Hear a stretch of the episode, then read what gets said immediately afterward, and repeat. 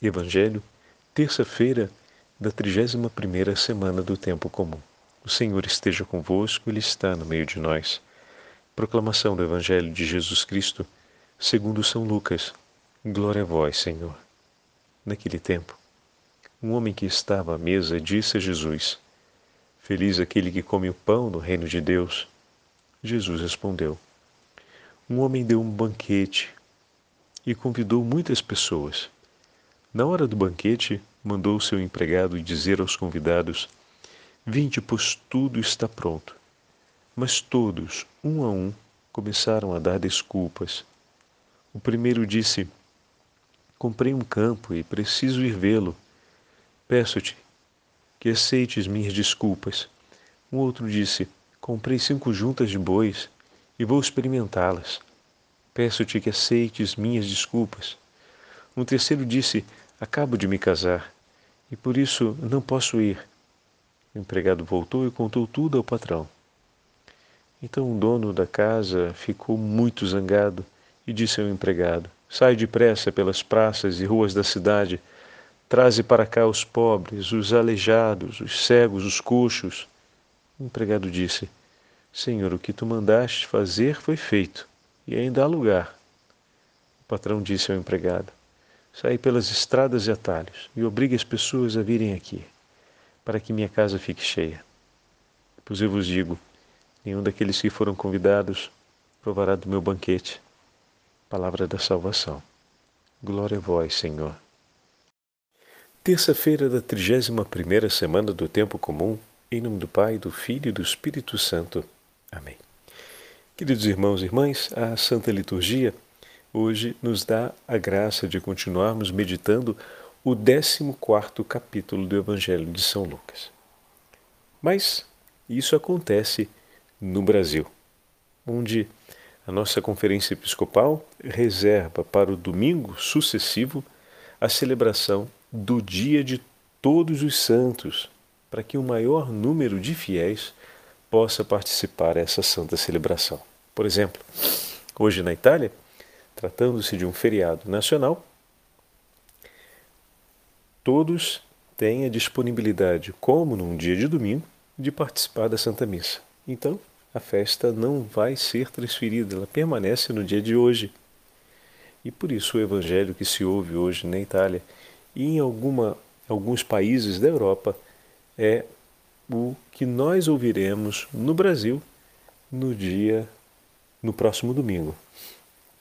Essa alteração, como já falamos em várias ocasiões, é para que um maior número de fiéis possa participar da solenidade. Por isso, a solenidade de Todos os Santos nós celebraremos no próximo domingo. E hoje continuamos acompanhando Jesus nesse banquete, nessa refeição na casa do fariseu que o convidou. E como vimos até agora, foram diversos os momentos em que o Senhor teve a ocasião de poder realizar importantes ensinamentos. Hoje, nesse evangelho, nós estamos vendo o momento em que um dos comensais vai dizer ao Senhor durante a refeição: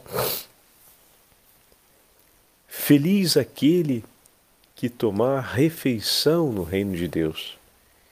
E naquele momento, o Senhor se vale dessa afirmação para fazer um ensinamento a respeito da entrega e da escolha que o Senhor fez e da realidade que acaba tocando a vida daqueles que foram convidados pelo Senhor. A parábola que Jesus conta começa com a seguinte afirmação: Um homem estava dando um jantar e convidou a muitos. Bom, um convite para um jantar desse porte não é uma coisa que se improvisa da noite para o dia. Então significa dizer que ele preparou e com antecedência anunciou aquela data. O que aconteceu foi que cada um dos convidados, cada um dos convidados não guardou consigo duas coisas. Além da data a causa da celebração. Como assim, Padre Fábio? Mas o texto nem fala na causa da celebração. Em todo caso, se o convite foi apresentado, aquele que apresentou o convite deu as razões desse convite. Ninguém vai a uma festa, ó, oh, vem numa festa aí na minha casa, ah, tá bom, vou. Não, a pergunta é, mas, ah, que bom, é aniversário de alguém? Tem alguma razão? Qual é o motivo dessa celebração? O motivo não é apresentado no Evangelho, mas uma coisa certa: é um motivo de grande alegria para quem convida. Na hora do jantar, ele então enviou seus servos para dizer, para informar que tudo já era pronto. Não apenas houve o convite, mas houve o zelo de poder dizer: a hora chegou e esse é o momento de estarmos juntos. O anfitrião cumpre aqui dois papéis de grande importância. O primeiro, de preparar tudo, e o segundo, de fazer saber aos convidados que a preparação foi completa. O que significa dizer que ele tem em grande estima aqueles que estão sendo convidados. Entretanto, aqueles que foram convidados estavam muito ocupados com coisas de maior interesse para eles. E esse ponto ele é bem desagradável. Como assim? O primeiro disse: Eu comprei um terreno, preciso vê-lo. Então, fruto de uma conquista, a compra do terreno, mas aquele terreno não vai mudar de lugar e não vai deixar de ser dele. Mas naquele momento, o interesse maior por fazer aquilo que lhe era satisfatório era grande. Então, esse era o interesse maior dele naquele momento. Não era o amor, o apreço e o motivo que o anfitrião da festa lhe deu. Mas naquele momento, o que ele mais estimava era a satisfação de poder ver o terreno que ele conquistou. E tudo poderia esperar. A única coisa que não poderia esperar era a vontade dele de querer ver aquele terreno. O segundo diz: Eu comprei uma junta de bois, cinco bois para realizar o trabalho, né? provavelmente o trabalho do campo. E ele queria experimentá-las.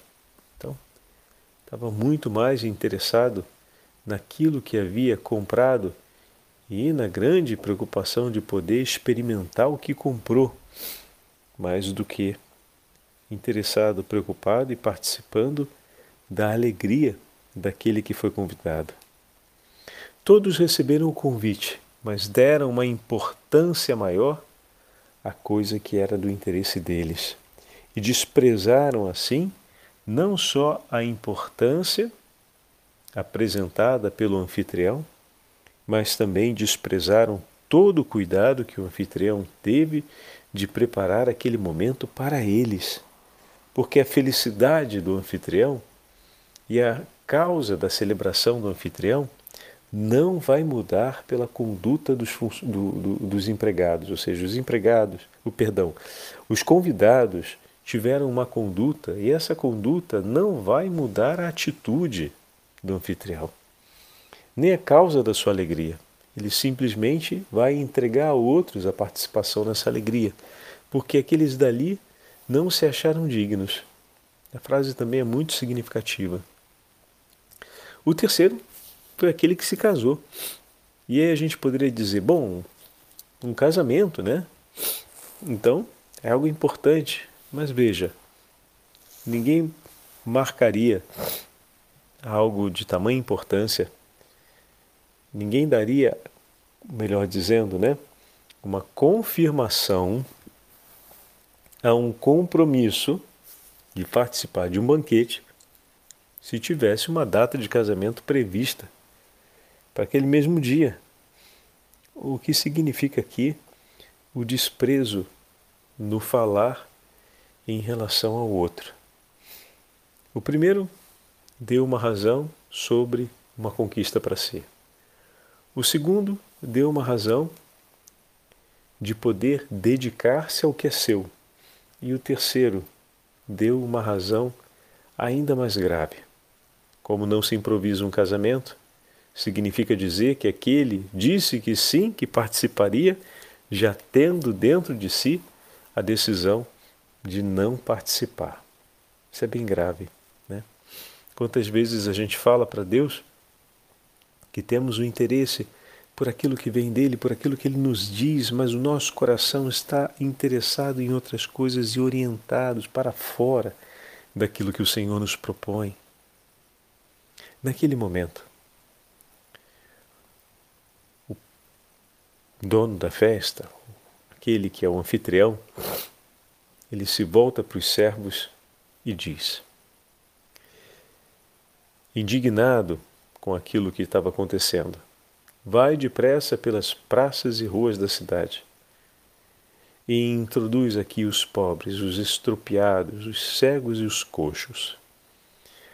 A palavra tem uma força que significa, simbolicamente, aqueles todos que estão excluídos do banquete. Vai buscar aqueles que foram excluídos. A ideia de exclusão é uma ideia que a gente tem associada aos que foram rejeitados ao banquete, mas não como a ideia daqueles que não foram incluídos, porque o banquete se destinava por primeiro a um número de convidados e todos os demais não entravam na festa, porque a festa se destinou àqueles dali. Então excediam o grupo. Por isso ficaram excluídos, porque já tinha se chegado ao número daqueles que eram convidados. Né? Se eu tenho 600 amigos e faço uma festa de casamento para 200 pessoas, 400 ficarão excluídos. Mas não porque existe um demérito em relação a eles, mas porque a celebração não me dá a possibilidade de poder ter as 600 pessoas que eu gostaria de ter comigo, mas apenas 200. Então, eu faço, preciso fazer uma dura, uma difícil seleção daqueles 200 que vão participar e os demais não vão participar e por isso ficam excluídos, mas não foi por um demérito deles, mas por uma contingência da, da, da própria situação que envolve a festa.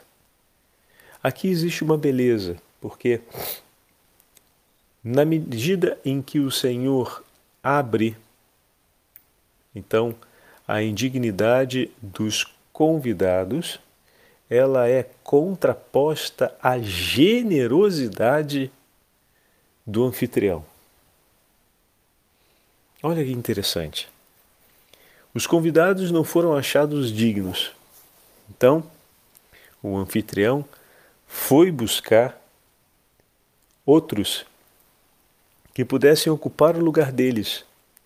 E olha a explosão de generosidade que existe, pois três recusaram, mas aqueles que recebem o apelo do convite acaba sendo uma multidão ainda maior. Isso porque Deus não se deixa abater pela mesquinhez do coração do homem. Deus é sempre abundante e generoso em sua oferta de amor. E desse modo, o amor pelas próprias coisas dos convidados que desprezou o anfitrião não fez com que o coração do anfitrião se tornasse um coração de desprezo, um coração de vingança, um coração de ódio, mas alargou no coração do anfitrião as raias de sua generosidade. A gente não olha para essa realidade quando a gente lê o texto. Muito maior foi o número daqueles que participaram. E aqueles que começam agora a participar da festa são aqueles que inicialmente não teriam a possibilidade de participar. Em que sentido? Porque não foram chamados, digamos assim, não tiveram a chance de se preparar na última hora, precisam abraçar o convite, não é que precisam no sentido de obrigação, né? mas receber aquele convite, para eles se torna uma grande honra e prontamente eles se preparam para participar. Tanto que, voltando o servo relatou tudo ao Senhor. Indignado, ele disse: Vai, e disse-lhe o servo. Então já passa, depois da partida do servo, já passa para o segundo momento. Disse-lhe o servo: Senhor, o que mandaste já foi feito e ainda há lugar. Então significa dizer que o servo parte prontamente aqueles que são encontrados por ele respondem. Eles que não tiveram tempo de se preparar, como os convidados tiveram, ao receber o convite, responderam com prontidão. Isso nos faz lembrar o quê? Exatamente a resposta apostólica. Exatamente o discipulado daqueles que seguem nosso Senhor Jesus Cristo, a resposta do coração do discípulo a prontidão, ao receberem o chamado, imediatamente se colocaram em caminho. Lembra bastante né, a imagem de Zaqueu? A prontidão, como ele desce da árvore, como ele, quando ele recebe o chamado de Jesus pelo nome. Né? Então, e aí os servos saem uma segunda vez, cumprindo aquilo que o Senhor disse Vai pelos caminhos e trilhas e obriga as pessoas a entrarem, para que a minha casa fique repleta. Aqui não é um constrangimento pela violência da qual se fala o texto, né? Obriga as pessoas a entrarem, não tem esse sentido. Tem o sentido de buscar no último minuto. Ou seja, não é uma violência da consciência, mas é um anúncio tão forte, tão novo, tão surpreendente que na verdade é aquele vamos, vamos, vamos. Olha o que está acontecendo, olha o grande convite que a gente recebeu. Não deixe de persuadir a todos, a fim de que possam responder a esse apelo, a esse pedido. E a frase que conclui: Pois eu vos digo que nenhum daqueles que havia sido convidado provará o meu jantar. O que significa dizer?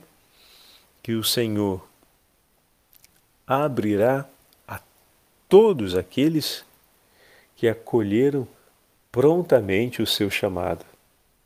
Ué, Padre Fábio, mas não parece que é isso que diz a frase. Sim, se ele abrirá a todos aqueles que acolheram prontamente o seu chamado, fechará a todos aqueles que rejeitaram o seu chamado. Uma coisa óbvia, né? Ao abrir para receber aqueles Agora, os que ficarão de fora são os outros. Por uma razão simples. Todos os lugares estarão completos, para que minha casa fique repleta. Então o Senhor vai buscar a todos, de maneira que não terá espaço para aqueles que recusaram o seu convite. É esse o ponto. Então não haverá espaço no reino dos céus para aqueles que recusaram o convite da misericórdia de Deus, para aqueles que recusaram o chamado do Senhor para as núpcias do Cordeiro, para aqueles que recusaram abraçar a Sua palavra e que no último minuto escolheram amar e se interessar mais por aquilo que era a satisfação de seus corações do que pelo convite e a alegria do coração de seu Senhor. Mas todos aqueles que no último minuto da vida ainda assim receberam o um anúncio do amor e da misericórdia desse Senhor e prontamente receberam, encontrarão um lugar e um espaço no seu banquete, pois o Senhor está pronto a receber a todos a sua casa estará repleta. Há espaço para todos, só não haverá espaço para aqueles que rejeitaram o convite. Isso é bem óbvio, né? Se rejeitaram, claro que não, não vai ter espaço para eles. Eles não vão, né? não vai ter espaço. Mas todos aqueles que recebendo o convite responderem prontamente, ou todos aqueles que, sabendo do convite, ainda que não tenha respondido de imediato, prontamente, mas se arrependeram disso, como ouvimos nesses dias, né?